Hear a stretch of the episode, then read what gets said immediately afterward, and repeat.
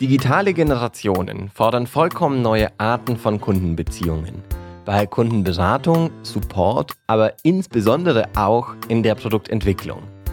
In dieser Ausgabe von Digital Klar sprechen wir darüber, wie du auch digital eine enge und persönliche Bindung zum Kunden aufbauen kannst. Herzlich willkommen. Uns in der digitalen Generation wird oft vorgeworfen, mit eurem Online-Shopping macht ihr gute Beratung und Kundenbeziehungen doch unmöglich. Aber in digitale Kundenbeziehungen zu investieren, ist essentiell, um unsere Generation der Digital Natives überhaupt als Kunde zu gewinnen und gleichzeitig besteht darin auch die Chance, deine Produkte und deine Services mit Hilfe deiner Kunden aktiv weiterzuentwickeln. Sprechen wir also zuerst über digitale Kundenberatung. 55 Millionen Bundesbürger über 16 kaufen im Internet und 34 Prozent davon einmal die Woche. Mobile Shopping, also alles über Smartphone zu kaufen, ist besonders bei der digitalen Generation beliebt.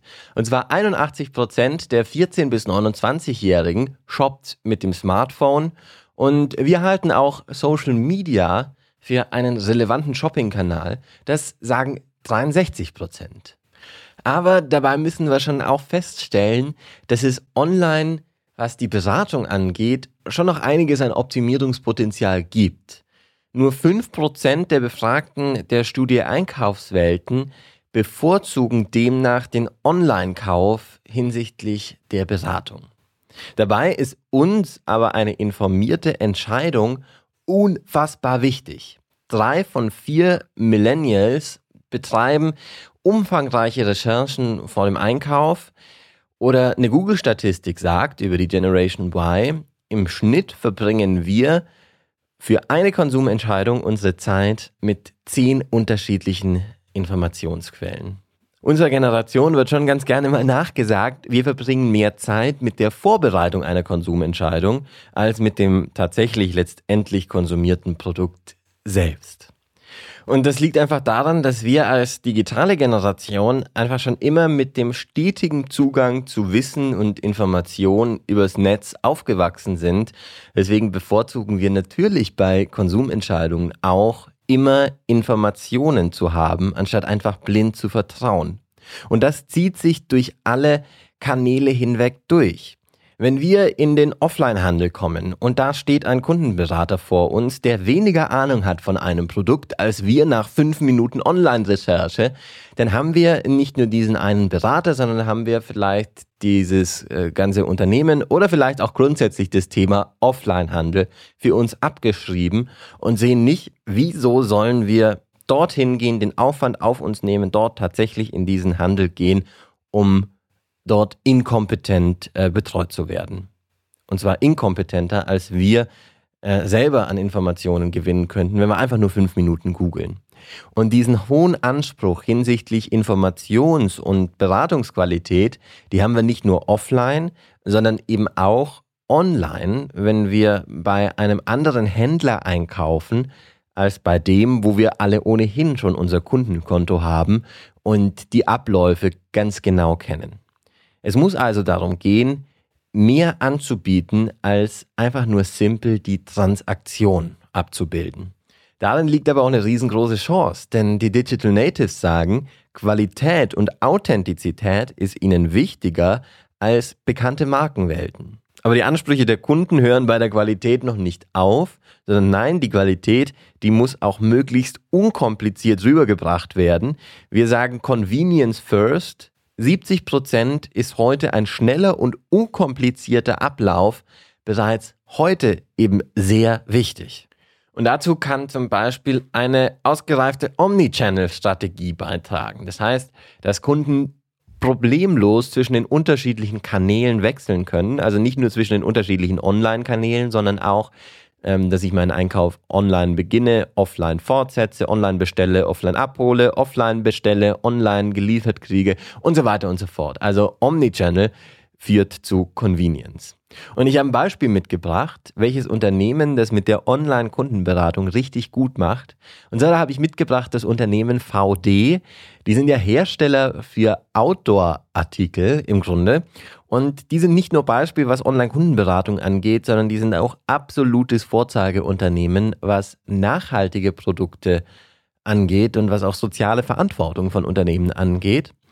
Jedenfalls Outdoor-Artikel haben ja im Grunde einen relativ hohen Beratungsbedarf.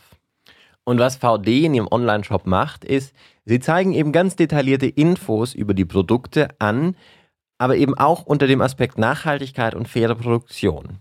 Sie haben auch auf ihrer Seite Anleitungen, Tipps und Ersatzteile für Pflege und Reparatur der Produkte, Sie betreiben einen Blog mit Reisetipps und News zum Thema Outdoor und Sport. Das Ganze erfolgt mit so einer formlosen Ansprache per Du, also wie so der sympathische Typ aus der Kletterhalle. Mein Highlight, und deswegen habe ich VD als Beispiel gewählt, ist die Online-Beratung, wie sie dort durchgeführt wird. Wenn ich also zum Beispiel ein Zelt suche, dann gibt es einen sehr detaillierten Fragebogen, der mich Schritt für Schritt durchleitet und der mich zum Beispiel fragt, nach der Anzahl der Personen und nach der Körpergröße der größten Person, die in diesem Zelt übernachtet. Das, dieser Fragebogen fragt mich nach dem Einsatzgebiet, also mache ich eine Radtour, mache ich einen Campingurlaub, bin ich hochalpin unterwegs, er fragt mich nach der Einsatzhäufigkeit, nach dem Zielort, nach persönlichen Bedürfnissen und dann bekomme ich persönliche Vorschläge angezeigt, geordnet nach den Kriterien, die ich eingegeben habe. Und habe ich dann darauf basierend noch Rückfragen, kann ich jederzeit rechts unten im Browserfenster den Support-Button anklicken, wo ich dann per Chat direkt mit einem Mitarbeiter des Unternehmens verbunden bin. Und apropos Chat und Support, das bringt uns direkt zum nächsten Handlungsbereich für digitale Kundenbeziehungen, nämlich sprechen wir über den Kundensupport. Und da gibt es ja das ganz spannende Phänomen des Service Recovery Paradoxon, nämlich ein Kunde mit Problem, der keinen oder einen schlechten Kundensupport bekommt, der wechselt mit allerhöchster Wahrscheinlichkeit und der teilt seinen Unmut. Ist ja auch irgendwo klar. Ein Kunde, der ein Problem hat, aber dann einen guten Kundensupport erfährt, der hat eine höhere Zufriedenheit und eine höhere Bindung als ein Kunde, der gar nie ein Problem hatte. Das heißt, dieser Kunde teilt dann seine positive Erfahrung mit seinen Mitmenschen.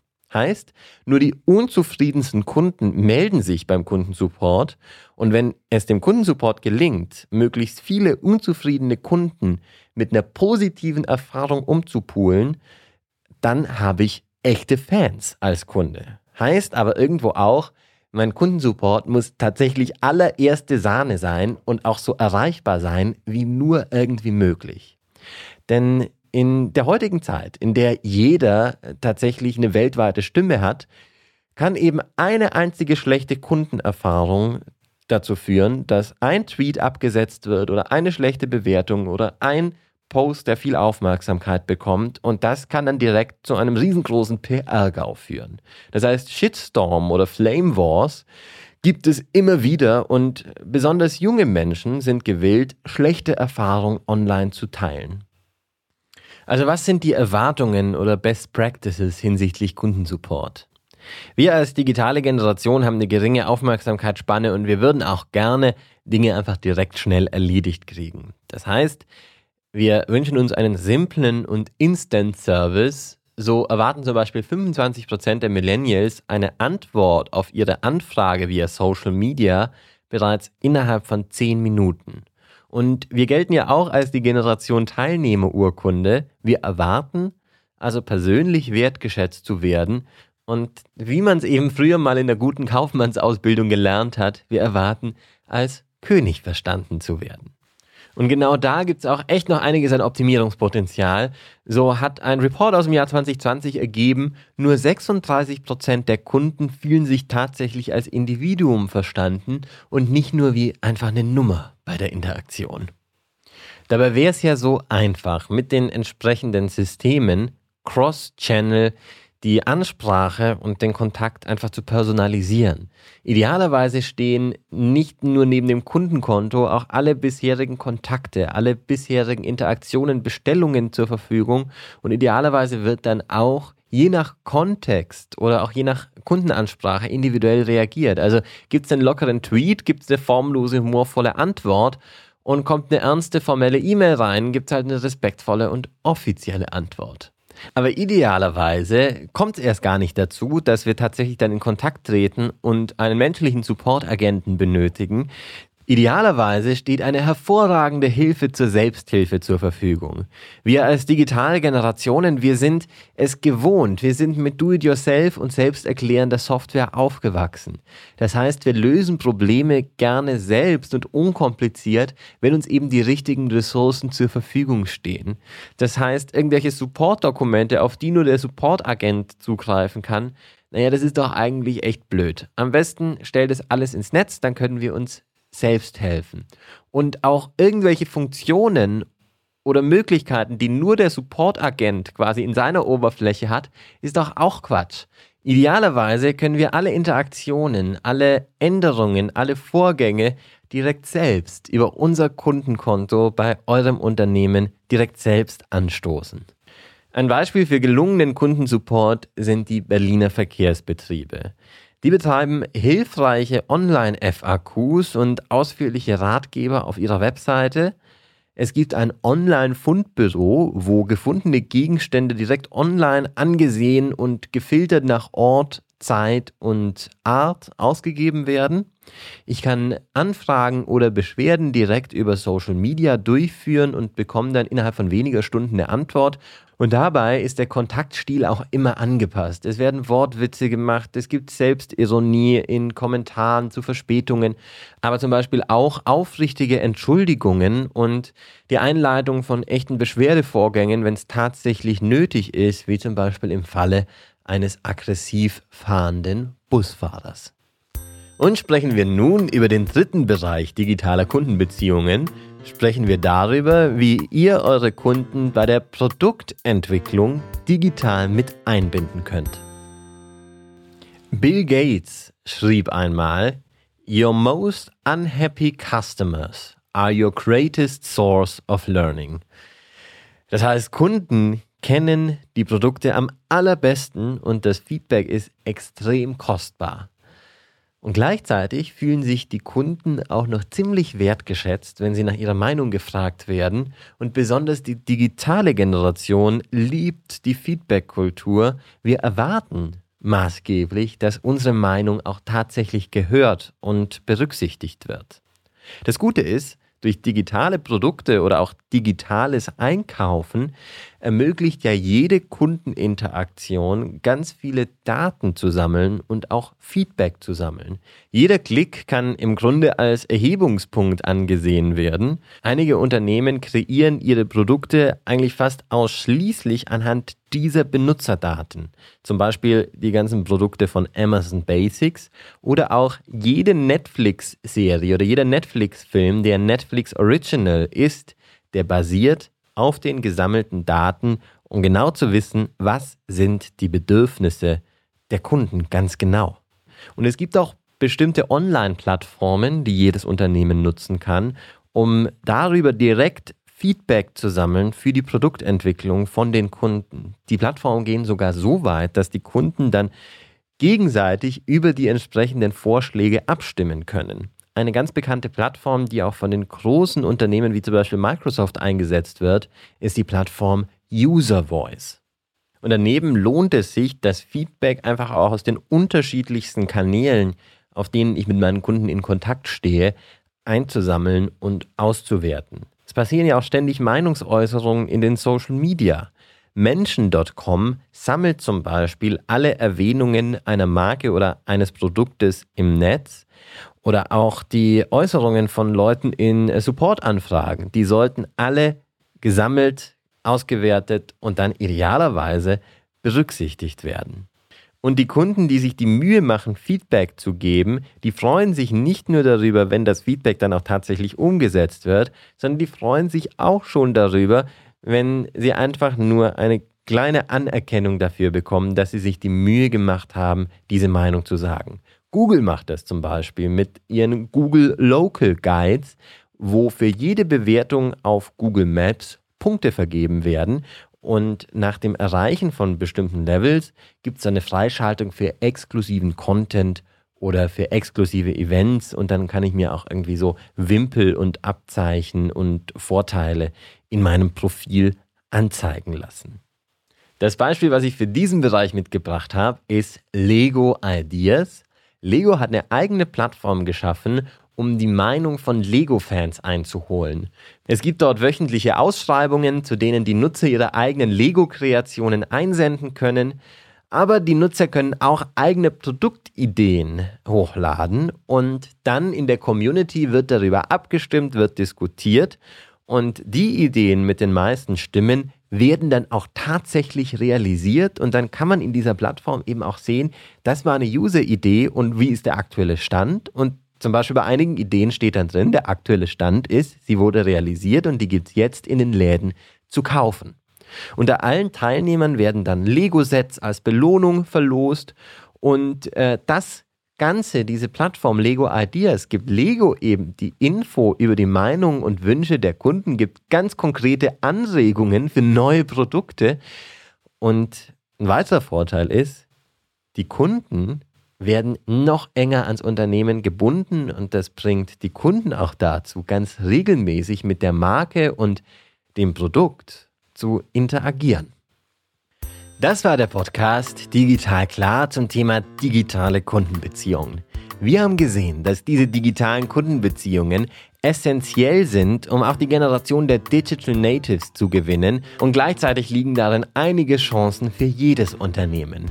Wir haben über drei Bereiche gesprochen, nämlich über die digitale Kundenberatung, wo es darum geht, das optimale Einkaufserlebnis im digitalen bereitzustellen. Wir haben darüber gesprochen, über digitalen Kundensupport, der nicht als lästiges Beiwerk angesehen werden sollte, sondern als Chance, unzufriedene Kunden zu Fans zu machen. Und wir haben darüber gesprochen, die Kunden digital an der Produktentwicklung zu beteiligen, was nicht nur einem erfolgreichen Produkt sehr helfen kann, sondern auch die Kundenbindung ganz enorm stärkt. Ich freue mich sehr, dass ihr auch bei dieser Ausgabe von Digital Klar wieder eingeschaltet habt. Die gesamte Ausgabe zum Nachlesen, inklusive aller erwähnten Dienste, Studien und Statistiken, die darin verlinkt sind, gibt's auf der Homepage des Podcasts auf www.digital-klar.de. Ich freue mich sehr auch über euer Feedback zu diesem Podcast, zu dieser Ausgabe. Gerne per E-Mail an hallo@digital-klar.de oder über alle bekannten Social Media Plattformen oder auch direkt als äh, Bewertung in den großen Podcast-Portalen. Auch wenn ihr Vorschläge habt für Themen, die euch besonders interessieren, immer her damit. Wir versuchen darauf einzugehen. Mein Name ist Philipp Riederle. Die Redaktion dieser Ausgabe lag bei Arno Ratzinger. Und ich sage Tschüss.